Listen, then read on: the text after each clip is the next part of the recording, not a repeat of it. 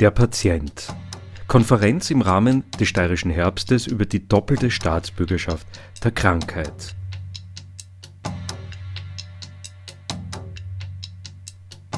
Ich bezeichne die Medikalisierung der Gesellschaft als eine dreifache Drohung. Die Gastfreundschaft für den Andersartigen wird durch die therapieorientierte Diagnostik bedroht. Die Leidenskunst durch das Versprechen der Schmerztilgung untergraben und die Kunst des Sterbens durch den Kampf gegen den Tod überlagert. Ivan Illich über die Selbsthilfe und Eigenverantwortung des Patienten.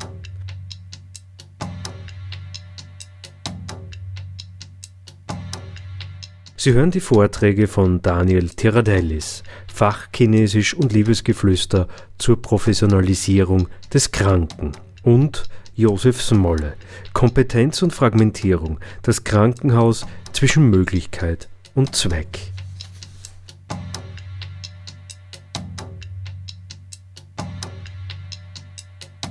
Dr. Daniel Tiradellis arbeitet als Philosoph und Kurator in Berlin.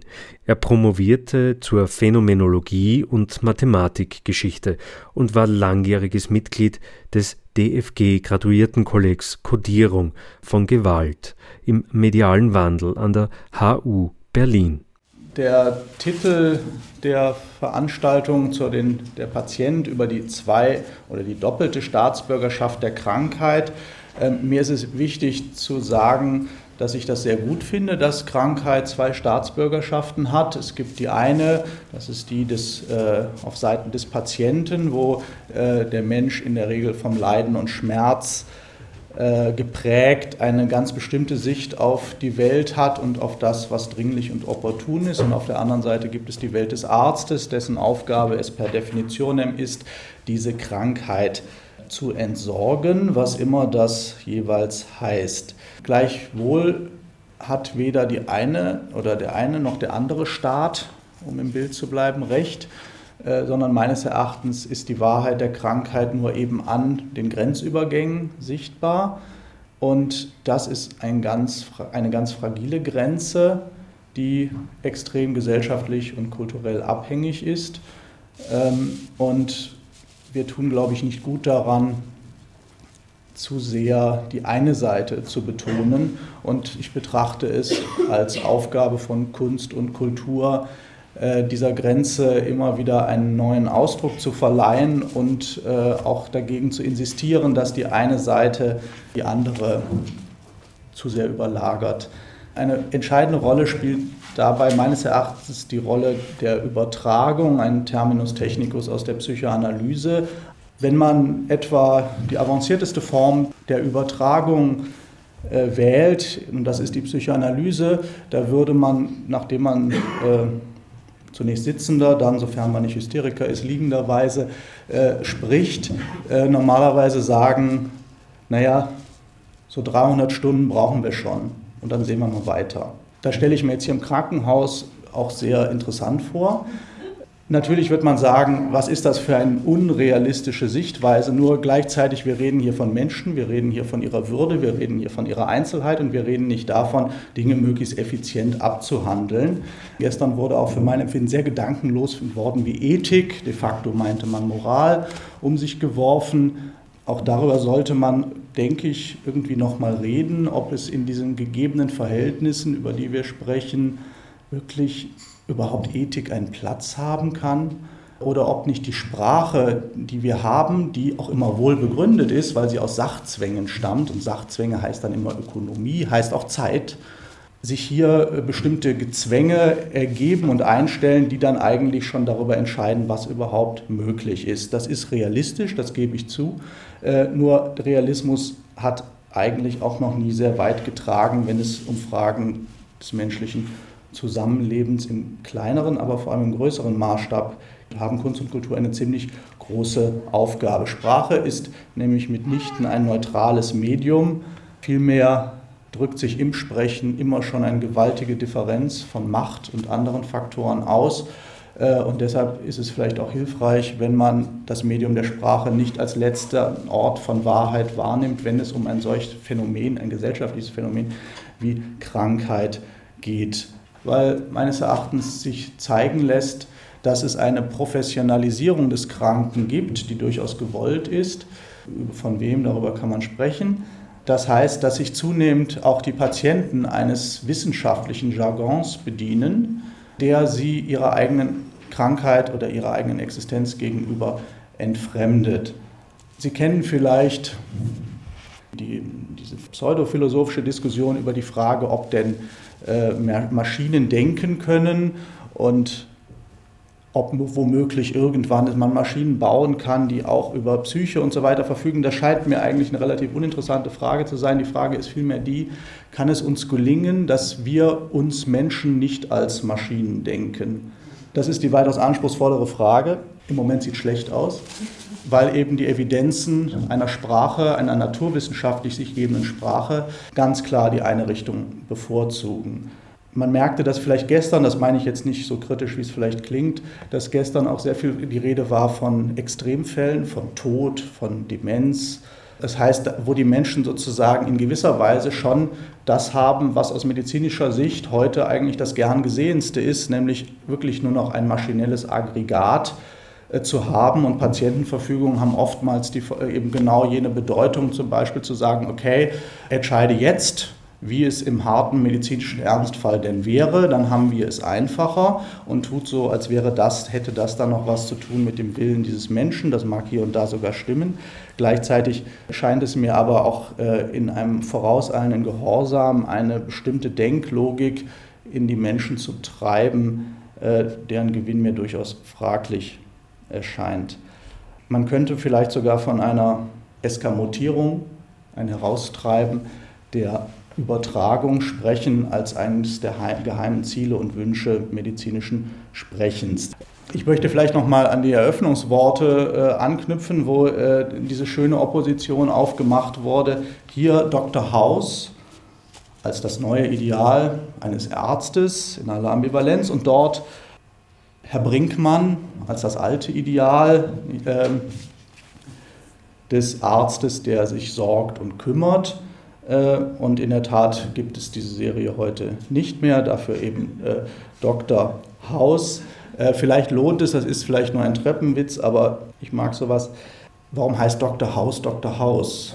Und gestern wurde die These vertreten, dass der Mann depressiv und drogenabhängig ist, weil er Angst davor hat, dass seine autoritäre Position des Mehrwissens gefährdet sein könnte, weil die Patienten dank Internet und solchen unsäglichen Fernsehserien immer kompetenter werden und dadurch seine Exklusivität beraubt sind. Das halte ich für eine völlig, völlig, völlig falsche Diagnose. Ich würde vielmehr sagen, Herr Haus ist deshalb drogenabhängig und depressiv, weil er das, was Menschen wesentlich brauchen, nämlich die Übertragungsbeziehungen, die Liebe, die Abgründe, die damit verbunden sind, die Unerklärbarkeiten, die Aporien menschlicher Existenz nicht erträgt und so zum Experten wurde und sich von seiner, seiner Existenz als Mensch damit systematisch abgeschlossen hat, was sich klassischerweise durch Suchtverhalten äh, zeitigt. Es ist bekannt, welche Drogen er nimmt. Ich will Sie damit jetzt nicht langweilen.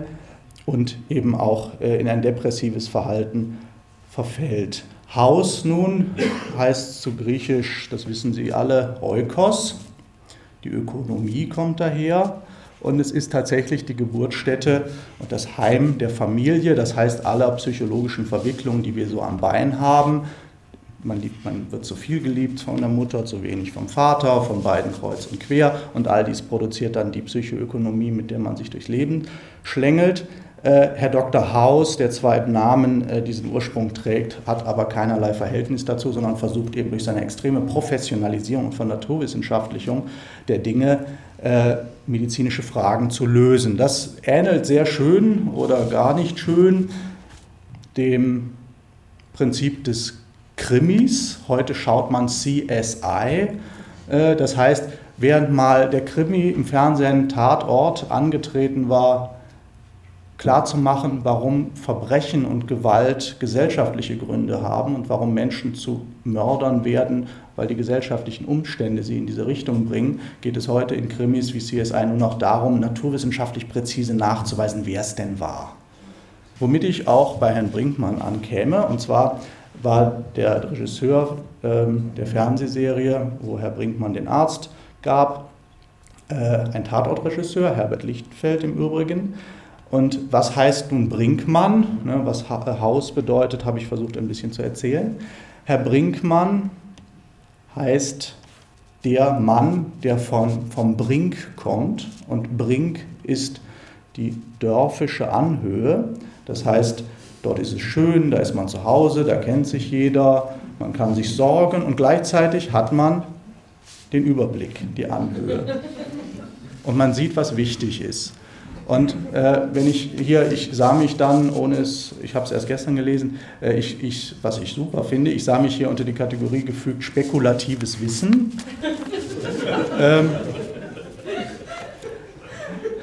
nun lachen Sie alle aus völlig falschen Gründen. Und zwar ist Spekulation mitnichten das, was man meint, ach, ich glaube, das ist so, und der nächste sagt, nö, nö, das ist so. Also, sondern Spekula heißt zu Deutsch die Anhöhe die Erhöhung. Sie kennen das vielleicht vom Spekulatius, ne, da gibt es was Erhabenes. Und die Spekula ist das, wovon man durch die erhöhte Position einen Überblick hat. Und das heißt Zusammenhänge sieht, die die Detailhuber nicht sehen können. Das ist spekulatives Denken und das ist philosophisches Denken. Das hat natürlich eine arrogante Komponente, das weiß ich schon. Gleichzeitig äh, scheint mir in einer Situation, in der auf jeder Ebene jeder Arzt und jeder Teil dieses Gesundheitssystems alle nur genau das Richtige tun in ihrem kleinen, kleinen Kontext und am Ende doch das komplett Falsche dabei rauskommt. Vielleicht eine wichtige Frage, dass man auch mal solche Positionen der Anhöhe nimmt. Und Herr Brinkmann war eben eine solche Position. Im Übrigen äh, die Familie in dieser Fernsehserie, die Sie natürlich ähm, wie die Muttermilch in sich aufgesogen haben, wohnte im Übrigen, um es möglichst überzeugend zu machen, äh, in dieser Filmserie originalerweise in dem Heimatmuseum. Äh, also auch hier die Geschichtlichkeit und Heimat und Verbindlichkeit und Wärme äh, sehr stark gegeben. Äh, und zwar hieß dieses Heimatmuseum erfreundlicher, freundlicherweise Hüsli. Und insofern hätte ich hier schön die Spannung von Dr. House und Herrn Hüsli aufgemacht, als die Spannung, in denen sich die Krankheit als Staatsbürgerschaft bewegt. Ich habe an anderer Stelle, nämlich im Max-Planck-Institut für europäische Rechtsgeschichte, äh, einmal eine längere Studie gemacht über das, was Gerichtsfernsehen für die Bevölkerung bedeutet. Und auch hier kann man zeigen, dass es sich um die Produktion von vorauseilendem Gehorsam zur Regelung individueller Lebensverhältnisse handelt. Punkt. Ähm, will sagen, wie löse ich Konflikte, die ich im sozialen, gesellschaftlichen, privaten habe, durch juristische Denkweisen. Ein wesentlicher Sog dieser Serien besteht darin, dass man sich eine Sprache aneignet, mit der man Probleme zu lösen in der Lage ist, die um Gottes Willen doch bitte gar nicht zu lösen sind, sondern auszuhalten sind. Aber das Gerichtsfernsehen gibt uns jede Menge Möglichkeiten, auch das letzt, hinterletzte private Problem noch als juristisches zu fassen.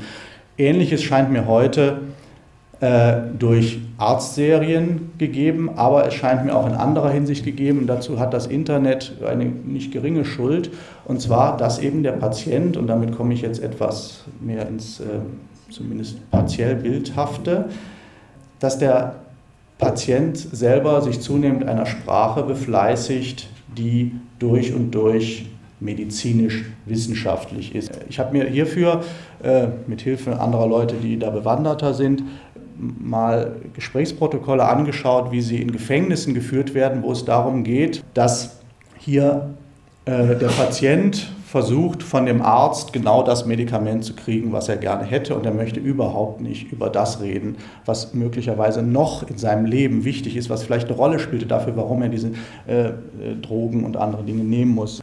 Ein willkürlich erwählter Dialog, wo eben es darum geht, also hier der Arzt das heißt, hier geht es einfach darum, das ist, der, das ist ein Teil des Dialogs, das geht noch 20 Seiten so weiter, Ende der Behandlung, er kriegt am Ende genau die Tabletten, die er will und nächster bitte. Und das ist natürlich eine extreme Zuspitzung. Gleichzeitig ist es aber schon so, dass ein Prozess im medizinischen Gespräch eindeutig festzustellen ist, dass dadurch, dass sich Patienten immer besser informieren, und Blogs bilden und Interessengruppen bilden äh, im Internet, sich finden dort, äh, quasi auf ein Niveau hieven, dass sie über ihre eigene Krankheit, die nur sie kennen, die nur sie haben und die immer individueller ist als, als die Begriffe, die es dafür gibt, in den Begrifflichkeiten sprechen, die ideal auf die Sprache des Arztes passen und dadurch man quasi die Krankheit verhandelt, bespricht, ohne jemals diese, den Start der eigenen Krankheit auch nur betreten zu haben, also die eigenen Emotionen noch berührt zu haben. Das funktioniert alles prima, aber es geht eben schon einiges verloren. Und es war mir wichtig, an dieser Stelle darauf hinzuweisen, dass ich denke, dass Kunst und Kultur wesentlich die Aufgabe haben, dass so etwas, wenn schon, also gut, es wird passieren, aber es als Phänomen kenntlich zu machen und Alternativen aufzuzeigen, beziehungsweise klar zu machen, dass es ein drittes, es braucht immer ein drittes, über äh, das sich Menschen austauschen können. Die Sprache des Patienten ist genauso falsch, wenn es um die Wahrheit der Krankheit geht und die Wahrheit der Krankheit heißt, dass sie weggeht, wie die Sprache des Arztes. Nur beide sprechen ihre eigene Sprache. Und Kunst und Kultur liefert Bausteine, Versatzstücke dafür, meine ich, dass man anhand dieses Dritten anders über das eigene Kranksein oder eben das zu behandelnde Kranksein spricht. Und zwar, weil sich durch die Entfremdung des Mediums Menschen in ihrem Denken bis zur Kenntlichkeit entstellt sehen. Das heißt, indem sie nicht ihrem Fachjargon sich andienen können, sondern äh, über anderes reden müssen, das den Widerstand leistet, wird die Kontur des eigenen Denkens klarer und auch kommunikabler, meine ich. Weil mich dieses Problem interessierte, habe ich vor nunmehr vier Jahren im Hamburger Bahnhof die Ausstellung Schmerz kuratiert. Die Ausstellung war eine Kooperation eben des Museums für Gegenwartskunst Hamburger Bahnhof und äh, dem Berliner Medizinhistorischen Museum. Die Sachen, sofern man gut trainiert ist, könnte man per Steinwurf das eine Museum mit dem anderen erreichen. Doch trotzdem haben die beiden Häuser noch nie etwas zusammen gemacht und wir haben gesagt, das muss man ändern und was ist das Thema? Und dann war relativ schnell klar, wir wollen was über Schmerz machen, weil Schmerz eben die Frage ist, wie zum Geier sieht denn Schmerz eigentlich aus? Und wie unterschiedlich sind die Sicht- und Denkweisen, wenn es darum geht, dem Schmerz einen Ausdruck zu verleihen und ihn zu denken und zu behandeln. Ich glaube auch, dass eben das Museum als Ort in seinen Möglichkeiten damit noch gar nicht recht entdeckt ist, das als einen Ort der Begegnung zu schaffen. Und meine Arbeit versteht sich gerade auch als eine äh, der Schaffung von Ausstellungen als dritten Orten, wo Wissenschaft und andere äh, gesellschaftliche äh, Institutionen aufeinandertreffen und eben durch diese Entfremdung ihren Ausdruck in einem anderen Medium äh, neue Formen des Austauschs finden können. Und ich denke zum Beispiel, die Frage Patient und Arzt wäre ein ganz dringliches Thema für eine umfangreiche Ausstellung, um hier was zu bewegen. Ich wollte nur sagen, das ist der Blick unten in die Haupthalle. Das rote unten ist eben das Medizinhistorische Museum. Die Dinge sind nah miteinander verbunden, das sagte ich schon. Wir haben die beiden äh, Museen mit einem Leidenspfad, wie sich das gehört, verbunden. Die Vorarbeiten, bis diese Ausstellung realisiert werden konnten, dauerten vier Jahre. Was Sie hier sehen, ist äh, klassisch museal. Es sind, handelt sich um Ausdrucksformen des Schmerzes. Einmal die heilige, heilige Agatha und einmal der heilige Sebastian. Äh, wir leben in Zeiten der Gender-Theorie, das muss dann proports gehen. Was Sie im Hintergrund sehen, und das wollte ich an dieser Stelle nur anbringen, ist die Arbeit von Marina Abramovic Art und Artist must be beautiful, weil wenn es darum geht, wo in unserer Gesellschaft denn der Schmerz eine positive Besetzung hat, das, dann kann man sagen, es ist einerseits im Sport, das ist ganz klar. Äh, da haben wir auch eine Installation gemacht, wo wir Leuten, die den Mont Ventoux bei der Tour de France raufgeächzten, so eine Kamera auf, die, auf den Kopf gestellt, also vor den Kopf gestellt haben und was man da für Fratzen sieht ist erstaunlich, aber vor allem welche Begeisterung die Menschen drumherum haben, äh, zu klatschen und zu feiern, welche Schmerzen sich ein Mensch da gibt, nur um ein Ziel zu erreichen, nämlich irgendwie irgendwo mal anzukommen. Ähm, und womöglich schneller als die anderen. Ähm, hier die Künstlerin, aber Marina Abramovic, kämmt sich immer wieder ihr Haar und sagt immer, Art must be beautiful, Artist must be beautiful. Und das finde ich eine ganz tolle Arbeit, die sozusagen auch mit dieser doch etwas nervigen Positionierung die Kunst als die stellvertretend Leidende für unsere Gesellschaft, so 80er Jahre Talk, äh, aufnimmt und dass die Kunst sich in dieser Weise natürlich auch nicht missbrauchen lassen will. Äh, und deshalb die Arbeit sehr schön. Das und zwar sind das zwei Ausdrücke des Schmerzes gewesen, die jetzt natürlich äh, christlich geprägt sind, christlich-ikonografisch geprägt sind. Auch das ist Ausdruck von Schmerz. Das ist jetzt im Medizinhistorischen Museum. Was Sie hier sehen, ist das, was eine Zelle tut, wenn man sie piekt. Sie sendet elektrische Potenziale aus und immer da, wo es halt dick wird, äh, hämmert sie besonders. Und das ist auf medizinischer Ebene Schmerz.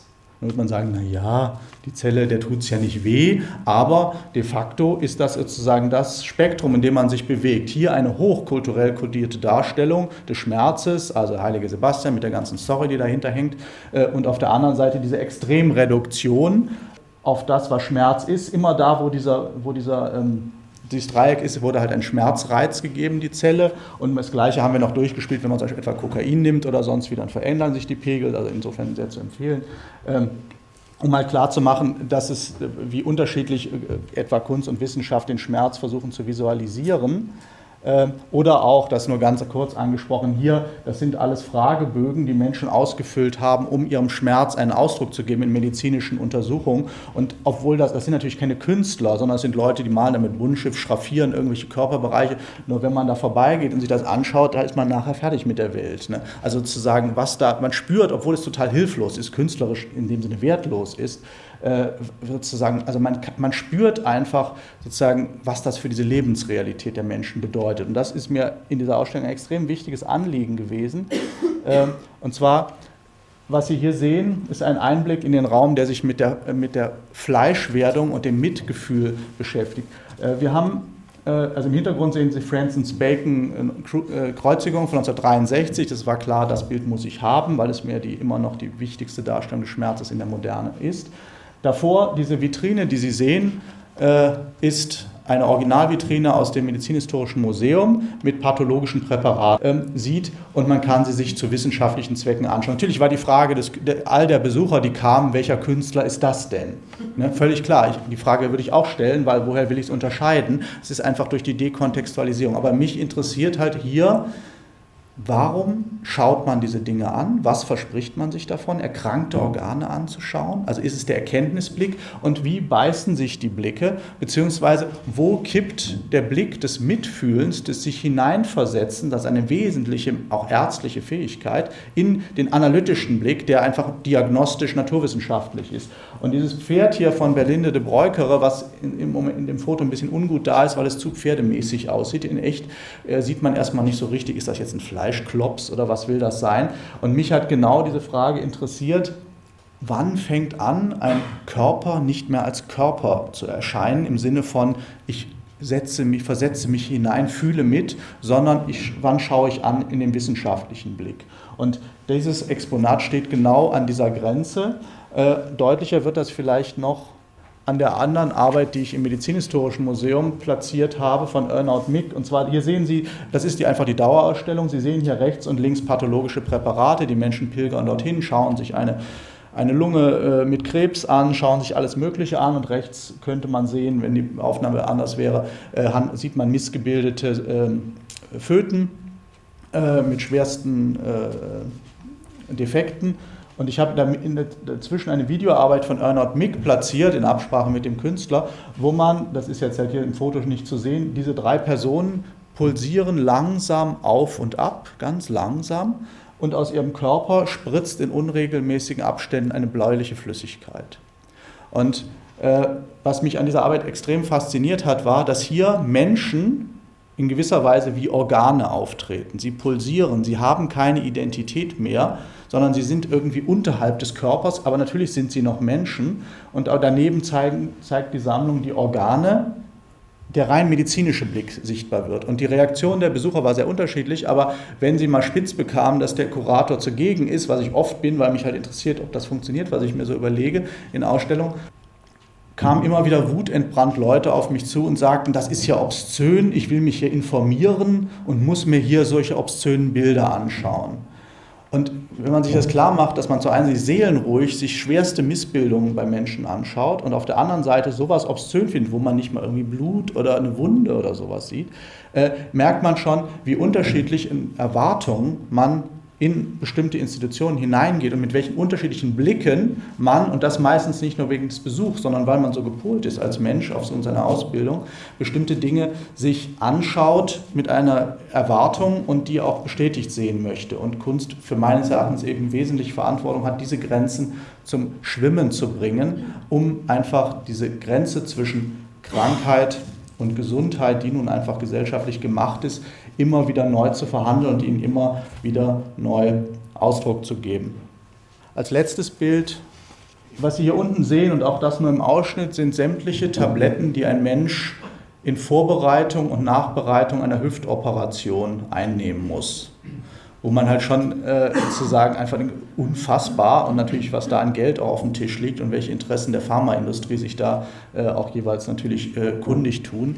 Auch das kann man übrigens sehr schön zeigen, wie in diesen Blogs äh, wo sich Patienten zusammentun, um bestimmte wissenschaftliche Fragen ihrer eigenen Krankheit zu behandeln, ganz gezielt die Pharmaindustrie Agenten reinsetzt mit so Beiträgen, ich habe Cerotopax genommen, hat mir extrem gut geholfen, um die Verkaufszahlen hochzuheben. Ähm, ich wollte dieses Bild äh, auch nur deshalb nochmal zeigen, als dass äh, wir auch eigene, eigene Abteilungen in der Ausstellung hatten, die sich intensiv mit dem Placebo-Effekt auseinandergesetzt hat. Die, viele dieser Dinge werden Sie kennen, die aber auch einfach nochmal klar gemacht hat, wie wichtig das Verhältnis das, äh, zwischen Arzt und Patient als ein offenes, als ein Übertragungsverhältnis, in dem jeder Einzelne auch seine persönlichen Fähigkeiten der Übertragung unterschiedlich einbringt, wie wichtig das ist. Und so kann man etwa zeigen, dass in Deutschland, überhaupt in Europa, Tabletten, also Placebo-Tabletten, die also ohne Wirkstoff sind, äh, besser wirken, je kleiner die Tabletten sind, während in den USA sie umso besser wirken, je größer sie sind. Äh, Im Übrigen wirken grüne besser als rote.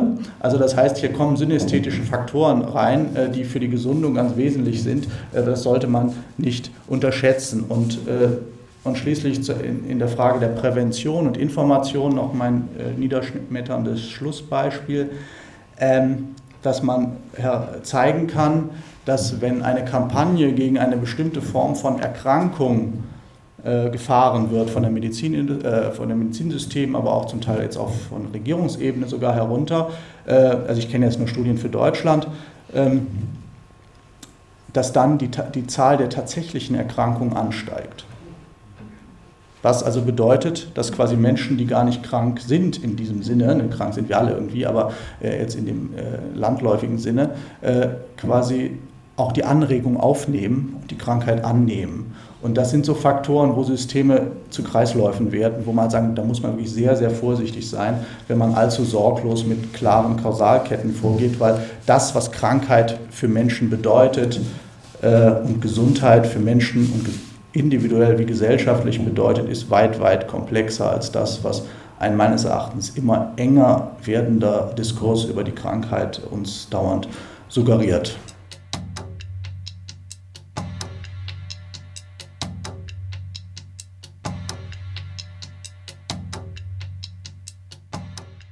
Universitätsprofessor Dr. Josef Smolle ist seit 2008 Rektor der Medizinischen Universität in Graz. Seit 1981 im ärztlichen Beruf ist er seit 1987 Facharzt für Dermatologie und Venerologie. 2006 wurde er als Professor für neue Medien in der medizinischen Wissensvermittlung und Verarbeitung an das Institut für medizinische Informatik in Graz berufen. Seine Schwerpunkte sind Dermato-Onkologie, Hautkrankheiten bei Kindern, E-Learning und Curriculumsentwicklung.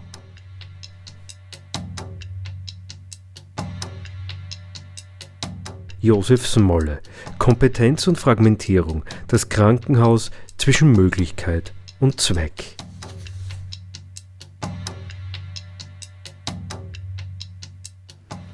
Dieses Beispiel, das ich vorher gebraucht habe mit dem Dr. House, es sollte uns ja eigentlich zu denken geben, dass diese Fernsehserie derart enormen Zuspruch findet.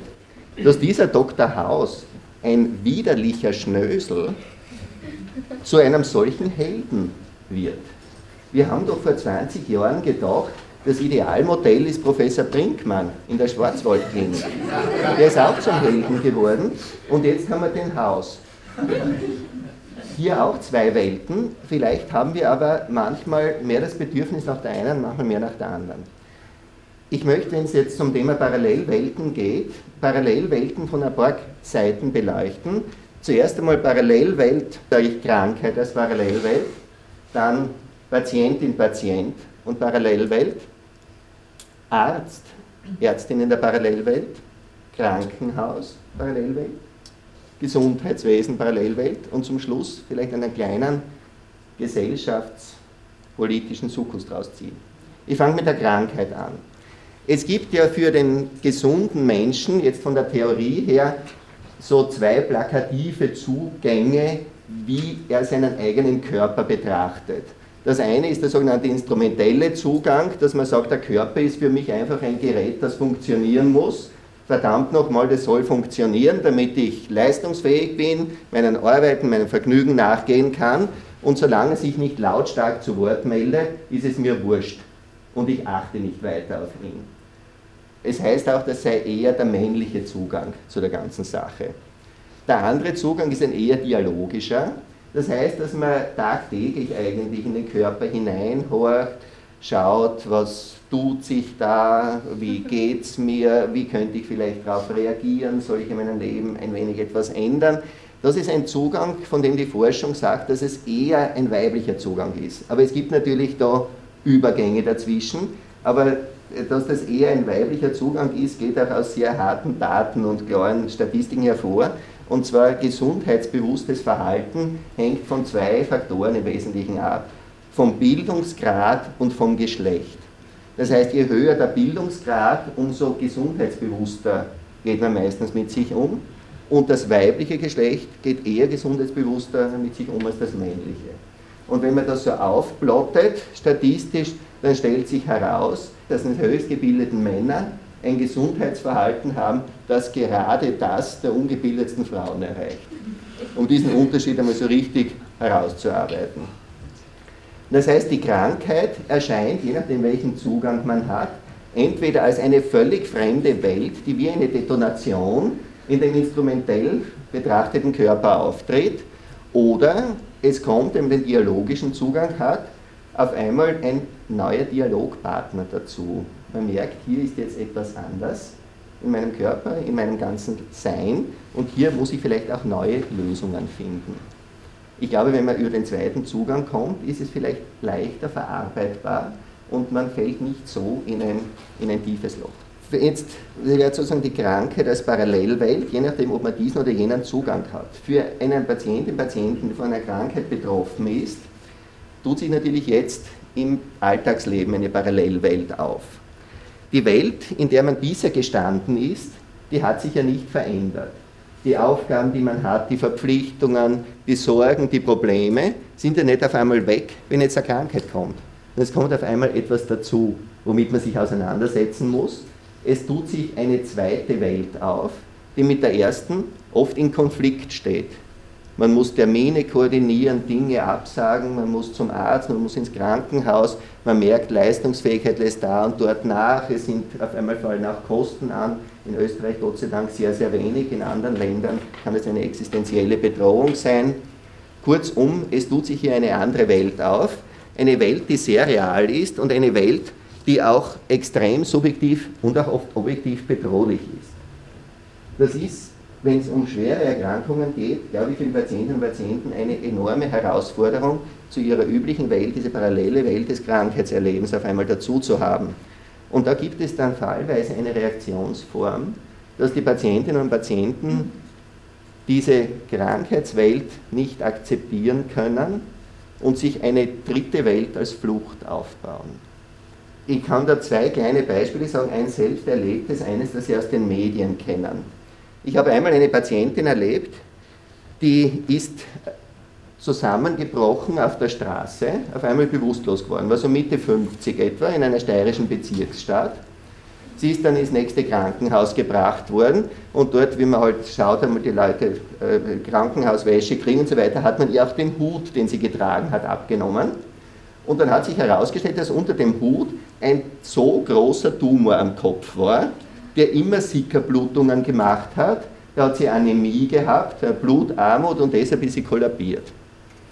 Jetzt hat diese Patientin offensichtlich diese Welt der Krankheit, die sie ja täglich im Spiegel sehen konnte, so effizient ausgeblendet, hat sich eine dritte Scheinwelt aufgebaut, es ist eh alles in Ordnung. Und auf die Frage, wie sie auf diesen Tumor reagiert habe, hat sie gesagt, ja, ich habe mir einen Hut aufgesetzt. Also das ist so ein Beispiel für dritte Welt, würde ich mal sagen. Und ein anderes Beispiel, Sie kennen das alle, Olivia P., Guru Rike Gerd Hammer, ein Mädchen schwerst an Krebs erkrankt, von den Eltern komplett ignoriert worden, dass es unter dem Guru immer schlechter geworden ist, bis das Kind fast gestorben ist. Dann wurde das Kind behandelt, das Kind ist gesund geworden, das Kind lebt heute noch, ist erwachsen geworden. Eltern und angeblich auch Kind nach wie vor die Apostel dieses Gurus geblieben. Und da sage ich, er hat damals geheißen, ja, die fliehen vor der Schulmedizin. Schulmedizin ist sowieso ein blöder Ausdruck, weil nirgendwo ändert sich etwas so, wenig, so rasch und so, ist so wenig scholastisch stabil wie in der wissenschaftlichen Medizin. Das schulmäßige Tradieren findet sich ja eher dort, wo irgendwelche festgefügten Weltbilder unverrückbar über Jahrtausende festgehalten werden. Aber das war eigentlich eine Flucht vor der Wirklichkeit, die einfach in dieser zweiten Welt der Krankheit nicht erträglich war. Und ich würde jetzt auch weiter das spinnen, warum glauben die Eltern jetzt noch unbedingt an festhalten zu müssen, würde ich mir vorstellen, dass ich das Leben meines Kindes fast komplett riskiert hätte, weil ich mich geirrt habe, es wäre für mich wahnsinnig schwer, das zu akzeptieren. Und dann nachher zu sagen, nein, nein, ich habe mich geirrt, das ist doch anders. Also insofern verstehe ich dann auch das Festhalten in einer dritten parallelen Welt. Jetzt komme ich zu dem, der parallelen Welt, die die Ärzte erleben. Zu der Zeit, wie ich studiert habe, wie ihr zwei studiert habt, war der Erstkontakt mit den Patienten, den wir hatten, im Seziersaal. Jetzt sage ich ironisch, die erste Interaktion mit Patienten, die wir hatten, war mit einer Leiche. Das prägt. Wenn man nicht weiter reflektiert, prägt das. Ich nehme an, auch der Dr. Haus hat sein Studium so begonnen. Man sieht dann das, was man das erste Mal, dass man da Kontakt hat mit einem Menschen, eine Leiche, ein totes Objekt, an dem man irgendwelche Verrichtungen ausführt. Und so kann oder konnte es passieren, dass auch im späteren beruflichen Verlauf primär gerade die Jungärztinnen und Jungärzte ihre Patientinnen und Patienten auch so gesehen haben, als ein Objekt, dort ist jetzt was kaputt und an dem mache ich jetzt was. Und genau das macht der Dr. Haus und zeigt es also bis ins, zum Exzess in dieser Fernsehserie. Uns ist klar, das kann es nicht sein, eine solche parallele Welt, sondern es handelt sich um einen Menschen, der als Ganzes ein Mensch ist und mal auch krankheitsbedingte Probleme dazu hat. Wir haben auf unserer medizinischen Universität in Graz hier die Konsequenz gezogen und orientieren uns am sogenannten biopsychosozialen Modell von Gesundheit und Krankheit. Und über diesen Zugang werden Sie vom Kollegen Fazekas dann im dritten Vortrag noch sehr, sehr viel hören.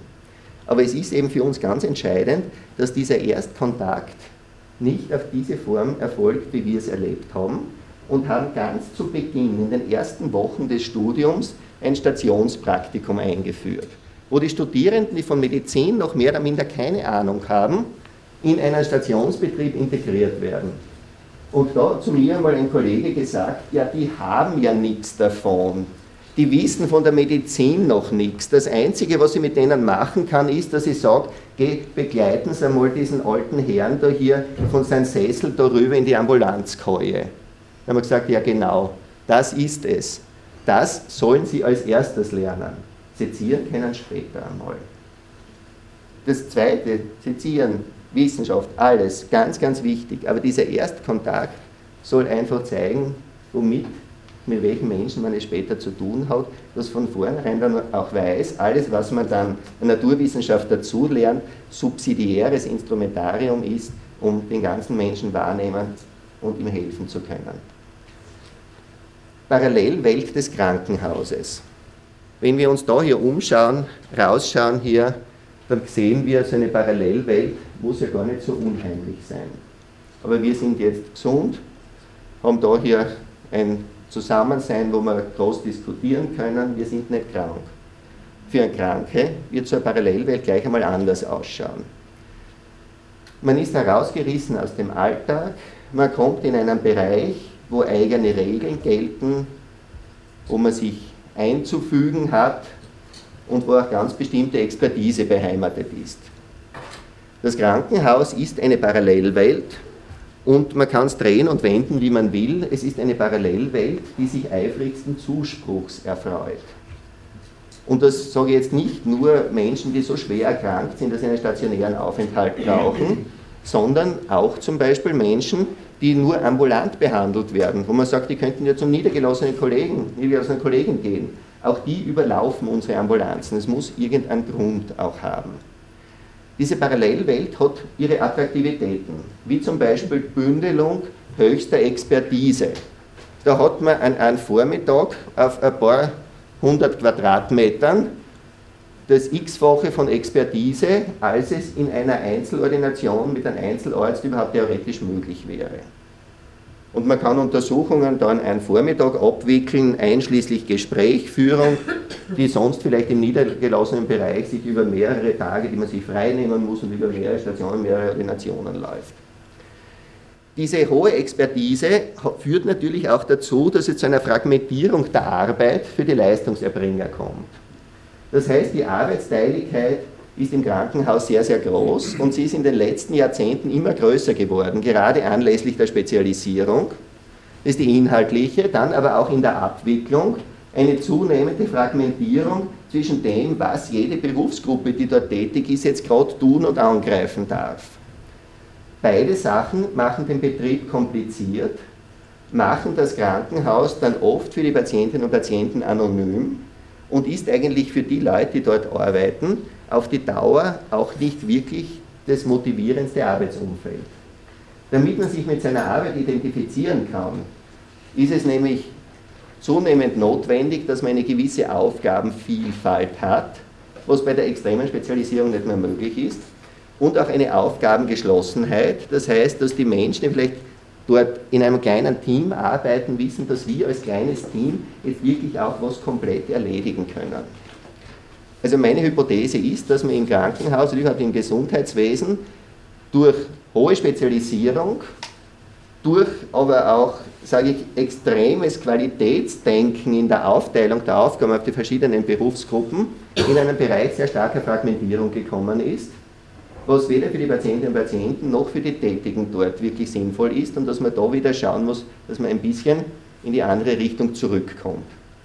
Nichtsdestotrotz ist das Krankenhaus als Parallelwelt oft genau die Anlaufstelle, wo man dann Kolleginnen und Kollegen findet, die sich um schwerkranke Patienten wirklich dann über Monate und Jahre bemühen, die regelmäßig dann in irgendeine Spezialambulanz kommen und dort die Ansprechpersonen haben, die sie dann auch durch ihre komplexen Lebensumstände begleiten. Und das andere, was man nie vergessen darf, diese Parallelwelt Krankenhaus kann auch als Sicherheit und als tröstlich empfunden werden. Jemand, der immer wieder starke Schmerzattacken hat, fühlt sich dort besser aufgehoben, wo er weiß, hier kann sofort darauf reagiert werden, nimmt dafür vielleicht in Kauf, nicht in der häuslichen Umgebung zu sein und wenn man sieht, welche gewaltigen Leistungen jetzt bei der Palliativmedizin oder bei der Hospizbetreuung geschehen, dann wird einem auch das bewusst. Das heißt, man hat die Möglichkeit in der Parallelwelt Krankenhaus dann wirklich auch ein Umfeld, ein Ambiente zu schaffen, um schwerst oder auch terminalkranken eine wirklich ideale Geborgenheit zu bieten. Womit ich sagen will, Parallelwelt Krankenhaus bietet auch sehr, sehr große Chancen. Kommen wir jetzt zum Thema, das letzte dieser Themen, Parallelwelt Gesundheitswesen. Wir leben zurzeit in einer stark, würde ich sagen, kapitalistisch oder merkantilistisch oder wie auch immer geprägten Gesellschaft. Und hier brauchen wir im Gesundheitswesen, hier brauchen wir eine Parallelwelt, eine Parallelwelt zum Konsum- und Einkommensmaximierungsdenken, das die letzten Jahrzehnte ziemlich stark in den Vordergrund gestellt worden ist. Es wird seit der Finanz- und Wirtschaftskrise da schon ein bisschen besser wieder, gibt es wieder so ein leises Umdenken. Aber ich will das nur an einem ganz plakativen Beispiel festmachen, warum ich sage, hier bedarf es einer parallelen Welt im Gesundheitswesen. Gesundheit ist ein Wirtschaftsfaktor und in der Wirtschaft ist man gewohnt, dass Wirtschaftswachstum was ganz Tolles ist. Es bezieht sich auf alle Bereiche und je mehr man verkaufen kann, umso erfolgreicher ist man und umso mehr wird die entsprechende Branche beklatscht. Sprich, für die Autoindustrie der größte Erfolg ist, wenn jeder von uns, die wir da sitzen, nicht nur ein Auto in der Familie, sondern ein Auto pro Person haben und noch besser noch ein zweites auch, ein SUV vielleicht dazu. Das ist in der Wirtschaft sozusagen die Zielrichtung, auf die es geht. uns ist sofort klar, in der Medizin kann das nicht unser Ziel sein. Man kann nicht sagen, so viel Blinddarmoperationen wie möglich machen und jedes Jahr mehr, sondern da ist die Zielsetzung, wirklich genau die Patienten, die eine entzündete Appendix haben, die sollen operiert werden und die anderen bitte nicht. Und damit ist schon völlig klar, dass diese klassischen Marktmechanismen, wenn man das Gesundheitswesen einfach denen überlässt, nicht im Interesse der Patientinnen und Patienten wären. Auch nicht im Interesse der Ärztinnen und Ärzte. Jetzt haben wir natürlich immer noch immer das Problem der enormen Informationsasymmetrie. Das heißt, wir haben auf der einen Seite Expertinnen und Experten, die sich wahrscheinlich recht gut auskennen, ob jetzt ein Appendix beim Blinddarm entzündet ist oder nicht. Und dann ein Patient oder ein Patient, der mehr oder minder gezwungen ist, das dann auch irgendwie zu glauben, was ihm da gesagt wird. Und damit wird es auch schon völlig klar, dass jetzt dieser Arzt, diese Ärztin, die in dieser enormen Verantwortung ist, jetzt nicht wirtschaftlich, persönlich maximierend denken und handeln darf. Natürlich geht keiner her und sagt einem Gesunden, jetzt schneide ich ihnen den Blinddarm raus. Aber es sind oft Ermessensentscheidungen zu treffen, wo man sagt, na warten wir jetzt noch zwei Tage ab oder vielleicht wird es eh so gut oder sollen wir doch operieren. Und da ist es einfach wichtig, dass Ärztinnen und Ärzte sich den Patientinnen und Patienten verpflichtet sehen. Und da ist es jetzt so, dass die Ärztinnen und Ärzte weder patriarchalisch auftreten sollen und sagen dem Patienten, das hat so geschehen, aber auch nicht umgekehrt jetzt die willenlosen Handlanger der Patientenwünsche sein sollen. Der Patient sagt, schneiden Sie mir das raus, na gut, schneide es raus, also dann verdiene ich was dabei. Sondern die Ärztinnen und Ärzte haben eigentlich die Herausforderung, als Treuhänder ihrer Patientinnen und Patienten zu agieren. Und was macht der Treuhänder? Er hat einmal eine höhere Expertise, aber er sagt nicht, das und das hat so geschehen, sondern er versetzt sich in die Lage seiner Patientinnen und Patienten hinein und er arbeitet mit ihnen gemeinsam, was wahrscheinlich jetzt der beste Weg wäre. Das heißt, als Treuhänder gemeinsam mit den Patientinnen und Patienten sie mündig machen und möglichst sich gemeinsam auf einen Weg durch die verschiedenen Möglichkeiten und Angebote des Gesundheitswesens suchen. Das kann sehr oft funktionieren. Wir müssen uns aber klar sein, wird nicht immer funktionieren. Und da wird sich auch einmal Patient, Patient anderen Treuhänder suchen. Oder auch ein Treuhänder sagen, bitte, ich glaube, so wäre es, das andere wäre ein Wahnsinn, aber wir können halt jetzt nicht. Da muss ich da eine neue Paarung finden. Was mir ganz, ganz wichtig ist, Patient darf im Gesundheitswesen nie zum Kunden werden. Das halte ich also für eine ganz gefährliche Drohung. Weil der Kunde in der Wirtschaft ist ein Objekt, das möglichst über den Tisch gezogen werden soll und das möglichst noch so geschickt gemacht, dass er sich darüber freut. Das kann nicht das Ziel sein, wie wir mit Patientinnen und Patienten umgehen. Was man aus der Wirtschaft lernen kann, ist, wie bestimmte Leistungserbringungen rationell und optimal und effizient gemacht werden. Wobei man dann immer noch diskutieren muss, was man mit Effizienz dann in der Medizin, was man darunter versteht. Und das heißt nicht immer der schnellste Handgriff in der geringsten Zeit. Und jetzt höre ich mit einem Zitat auf, das ist sehr unbekannt, weil es nie publiziert worden ist. Das stammt von einem Grazer, sage ich, Krebs, Hämatologie-Spezialisten, der über 90 Jahre mittlerweile alt ist, der immer wirklich in seinem Beruf und für die Patientinnen und Patienten aufgegangen ist. Und er hat gesagt, ein Arzt muss vieles sein, ein Arzt muss vieles sein, und zwar er muss Künstler, Lehrer, Priester und Freund sein. Er muss ein Künstler sein, weil das, was man tut, ist keine reine Wissenschaft, das ist sehr viel zwischenmenschliche Kunst. Man muss ein Lehrer sein, das heißt, man muss mit den anvertrauten Patienten in einen Dialog treten, das was ich vorher als Treuhänder gesagt habe. Als Priester gemeint, sich auch den Herausforderungen stellen, dass es hier um existenzielle Fragen geht, die über unsere Welt hinausweisen und über die unmittelbare physische Existenz und vor allem ein Freund.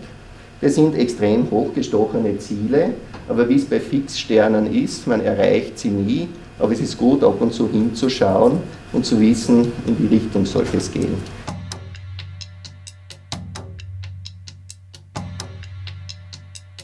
Sie hörten die Vorträge von Josef Smolle, Kompetenz und Fragmentierung, das Krankenhaus zwischen Möglichkeit und Zweck. Und Daniel Tiradellis, Fachchinesisch und Liebesgeflüster zur Professionalisierung des Kranken.